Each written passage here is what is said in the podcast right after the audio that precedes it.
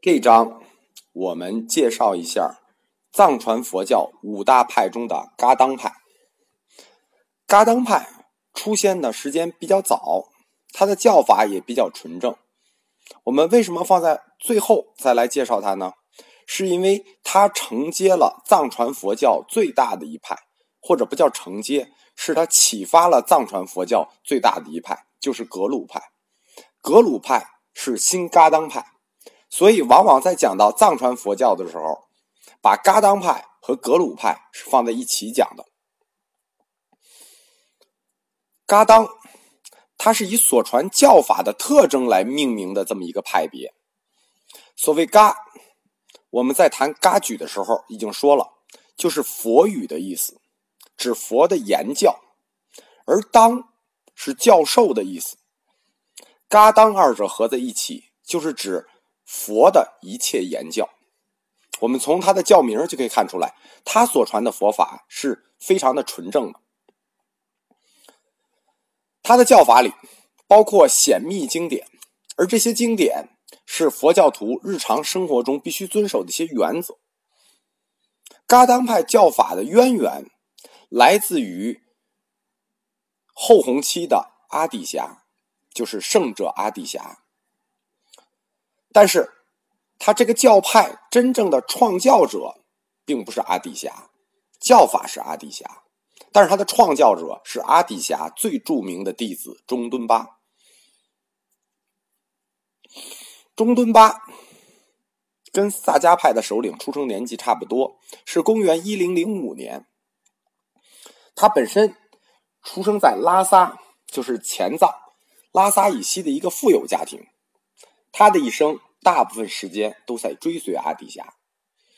在一零五六年，圣者阿底峡死后的第二年，中敦妈前往热镇地区传教，并在那里建立了热镇寺。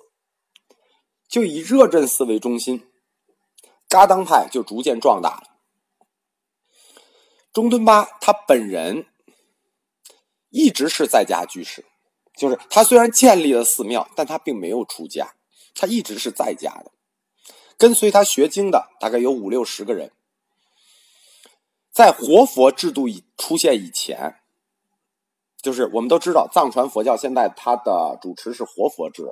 在活佛制度出现以前，汉传佛教和藏传佛教面对的最大问题是什么呢？是教派分裂。为什么会出现教派分裂？就是当一位大师死了以后，他所有的弟子都会争做他的法词，或者说，因为在学术上他们意见不一，各自都认为自己的理解或者自己这一支是对的。师傅在的时候，这还能镇住；师傅一不在了，弟子们都迅速分裂。我们汉传佛教史在这点上看得非常清楚，就是禅宗从五六祖以后划分分的简直就细的不行，最多的时候六宗七家那是大的，还有更细的。而藏传佛教也面对这个问题，就是大师离去的时候，谁来继承他的法词？如果是家庭传教，像萨迦派。宁玛派这些问题好解决，因为教主仍然出现在自己的家族里。但是像这种公开传教，可以说像阿底峡这样的圣僧，他弟子越多，这种情况就越危险，就越大。中敦巴他也没法躲开这个难题。所以自中敦巴以后，噶当派就迅速开始分裂。中敦巴他本人有俩弟子。博多瓦和金额巴，第一代这两个弟子就分裂了，就嘎当立刻就分成两支，一支叫教典派，一支叫教授派，反正就是名字上有点区别，各自都认为自己是师傅的正宗。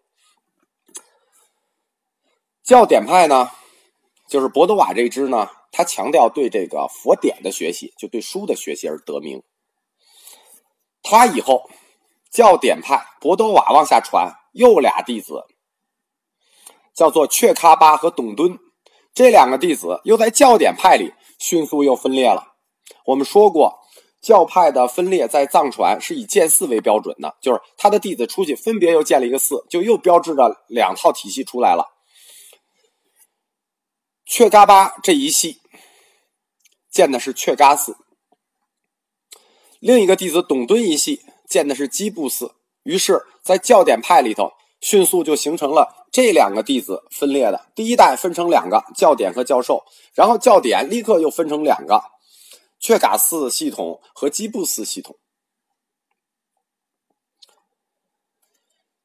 再往下，又分了，又分出了纳唐派系统。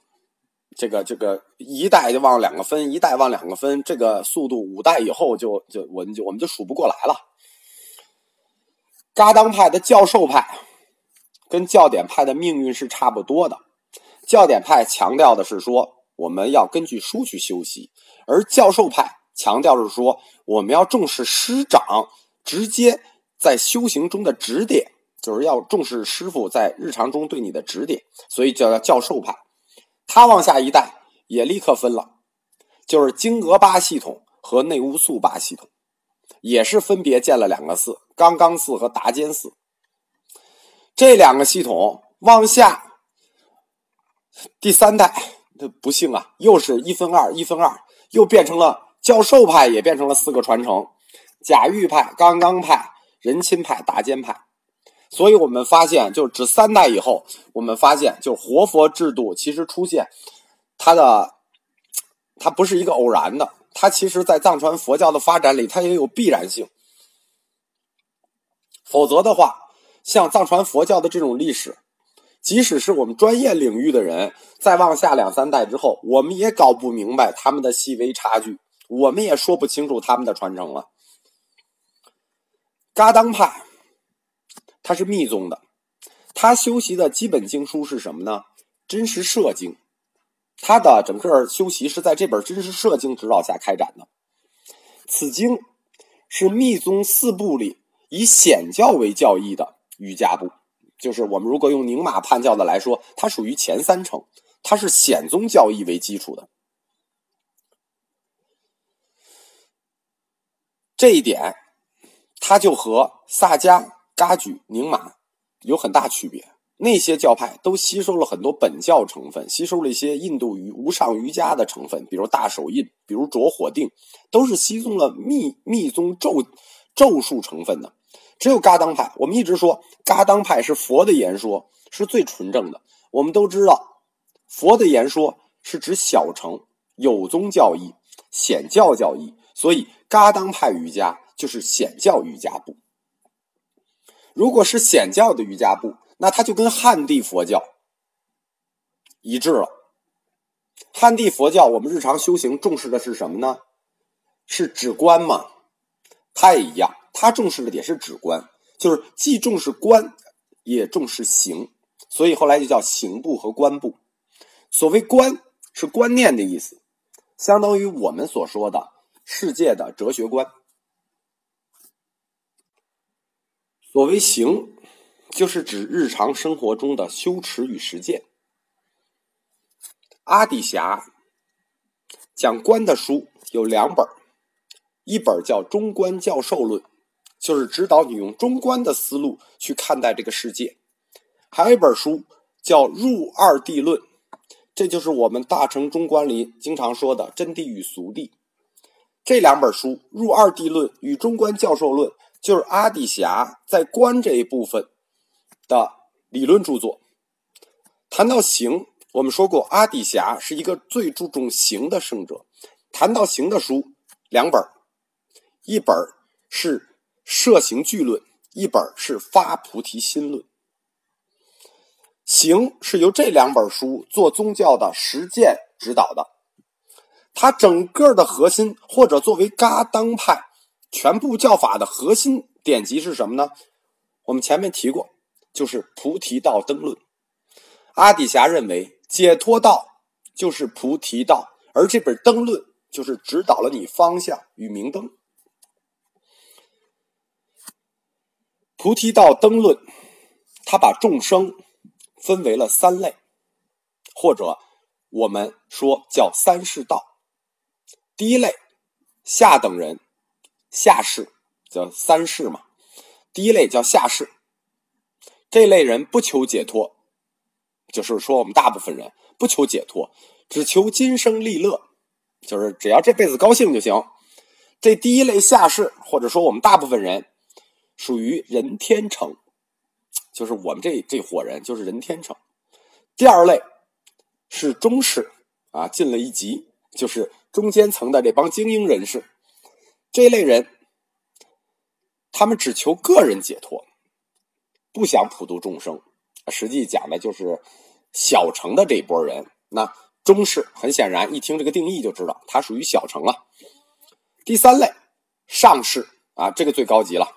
这帮人不光求自解脱，还要解脱众生，搭救众生。那典型的大乘嘛，把人天成、小乘、大乘三者合在一起，上中下三道，又称三世道。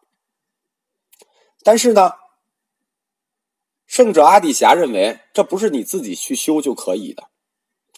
你自己修，你容易走在邪路上。你必须先找一个名师，必须先求名师，在师长的指导下，你再身体力行。否则，你很容易进入歧途，因为观和行，尤其是这个入二谛论，观他怕你走向偏激，所以观里头不是有本书叫《中观教授论》吗？就让你始终在中道上行走。有了名师这个先决条件，那么普通人就可以从下士道开始，一步一步的人天成、小成，直到大成进行修行。其实。这种由师傅来指导，从底层一步一步的去修行，这种思想并不是始于阿底峡的，而是在整个八至九世纪的唐朝密宗都是这个思路。从整个的理论构架体系来说，三世道这套理论是属于显宗的教法，它的地位。在佛教界是比较低的，远不如密教。因此，阿底峡就又做了灯论，在灯论的最后部分，为了提高自己的这个这个级别，他也论述了一些密宗的修习方式。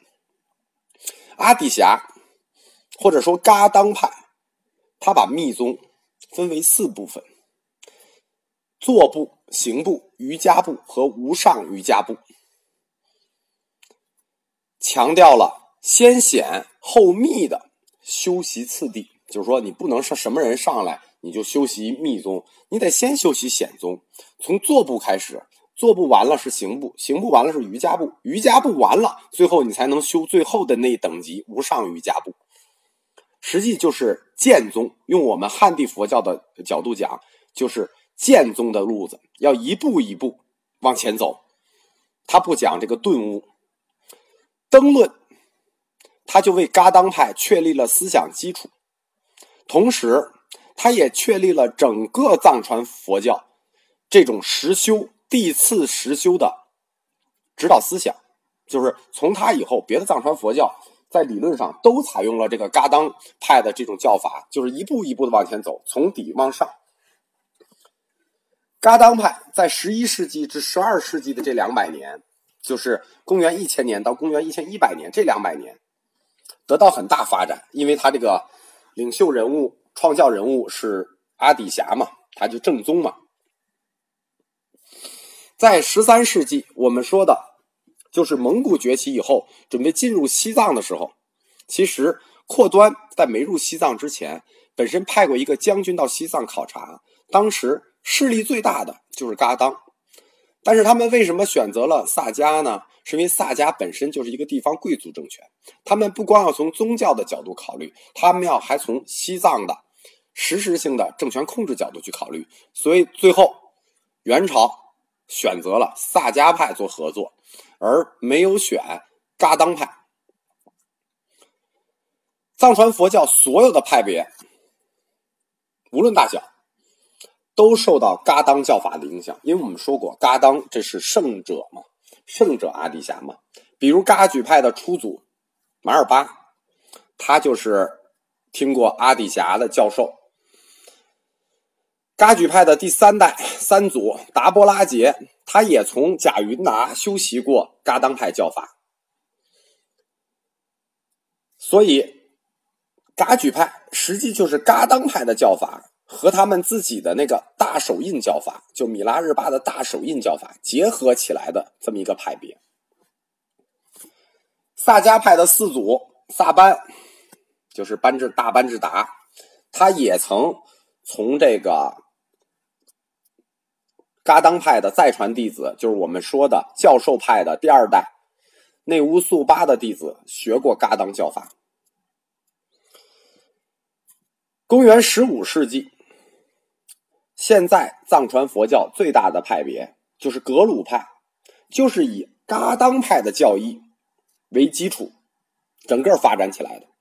它不光是教义根据噶当派发展起来的，原来凡是噶当派的寺庙，也就全部变成了黄教。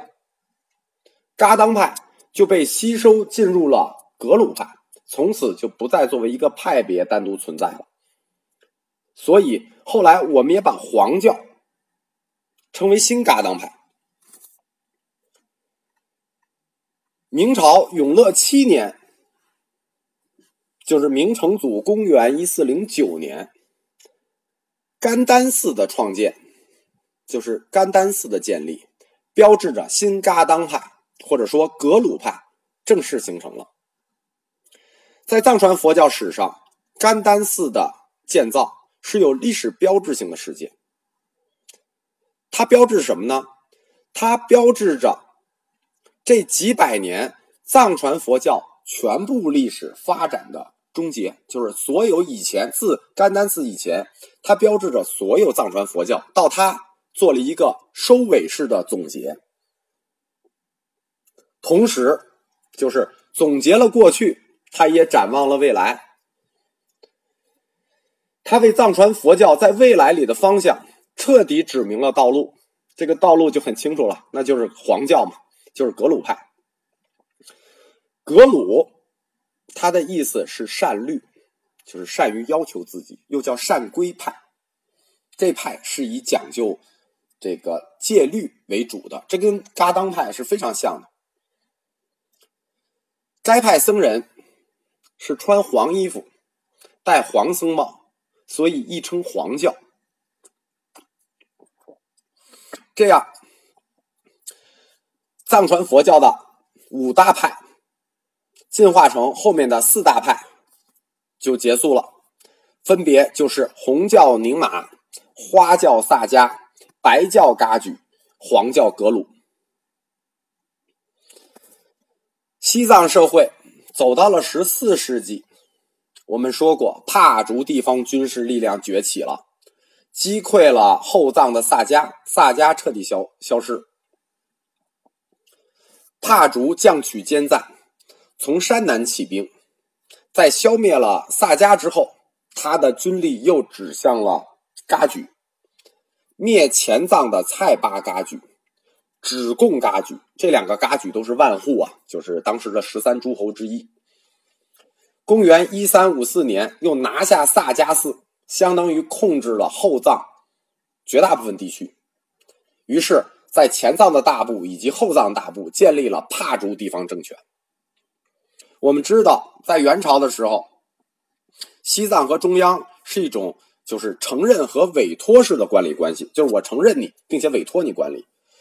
原来是委托给萨迦派，现在很显然帕竹已经崛起了，于是元朝就接受了这一事实，顺帝就加封了降曲坚赞为大司徒，世袭罔替。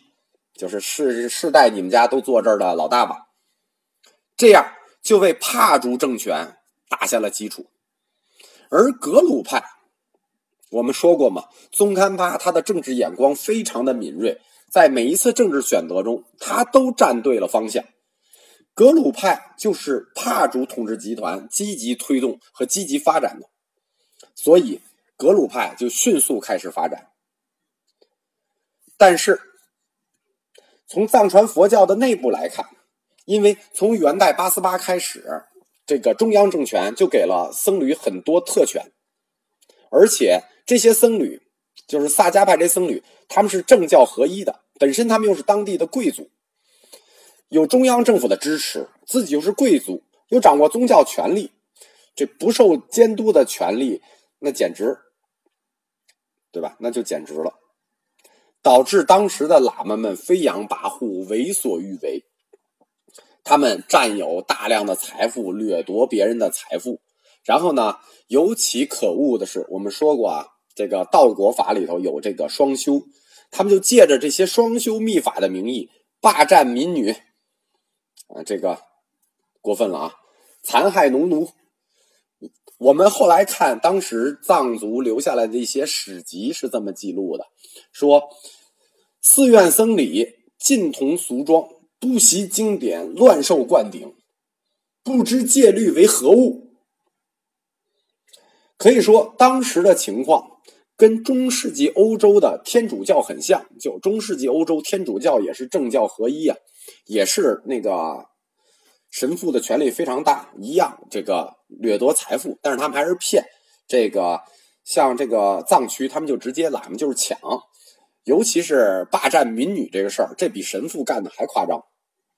所以我说，这个阶段已经跟基督教一样，它已经进入了一个。必须去宗教改革的时代了。如果再不改革，可以说，这个藏传佛教它在民间就没有任何支持。下一步，它就会被直接垮掉。